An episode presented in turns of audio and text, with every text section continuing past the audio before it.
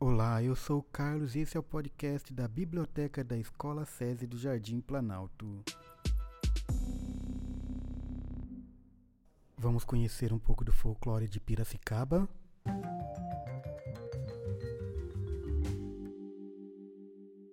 A Lenda da Noiva do Rio, Antologia do Folclore Paulista, editora Literarte, 1959.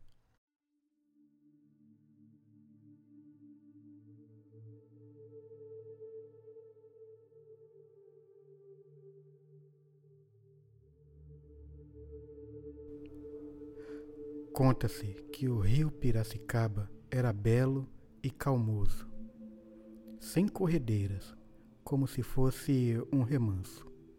Às suas margens moravam pescadores brancos e índios.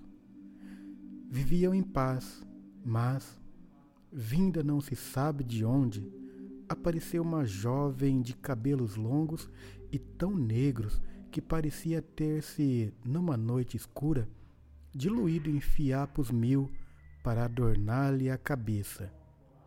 Lábios carnudos, vermelhos como a romã, pernas longas e bem torneadas, olhos verdes como o verde das folhagens. Seu nome nunca o souberam, como também nunca souberam onde morava e do que vivia. Dizia-se que ela, como uma deusa, surgira das águas. Quando não aparecia, pescadores tomavam de suas canoas e iam buscá-la. Do som que vinha das entranhas do rio, forasteiros começaram também a aparecer na povoação, querendo a jovem misteriosa. Os homens se apaixonavam por ela, as mulheres odiavam-na. Certa manhã, a povoação de Piracicaba acordou em sobressalto.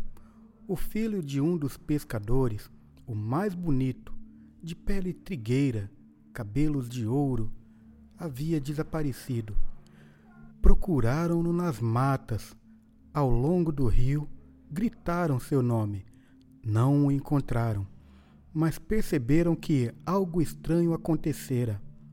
Havia mais luminosidade no ar mais perfume, um ar doce e almiscarado. Então, numa certa manhã, aconteceu o horror. O rio corcoviou, o céu se fechou, os pássaros, pacas, viados fugiram, estrondos cortaram os ares e de repente tudo silenciou. O rio ganhara uma cachoeira enorme espumas e roncos que, de quando em quando, se transformavam em gemidos. Daí soube-se o que acontecera. O rio, enciumado com o amor da moça pelo rapaz, desafiou-o para uma luta sem fim. E rio e homem lutaram pela mulher que ficara prisioneira no fundo das águas. O rio venceu, e foi por isso que ganhou a cor que tem que não é de barro, mas do trigueiro do corpo do rapaz. O gemido do rio são os soluços da jovem à espera do seu amor. Até hoje, quando alguém morre nas águas do rio, sabe-se que morreu em busca da noiva enclausurada. O rio reage sempre e manda avisos. Se alguém morre, a enchente vem, e somente se vai quando outro apaixonado morre em busca da noiva que está presa nas pedras do salto, pois foi desse amor que nasceu o salto do rio Piracicaba.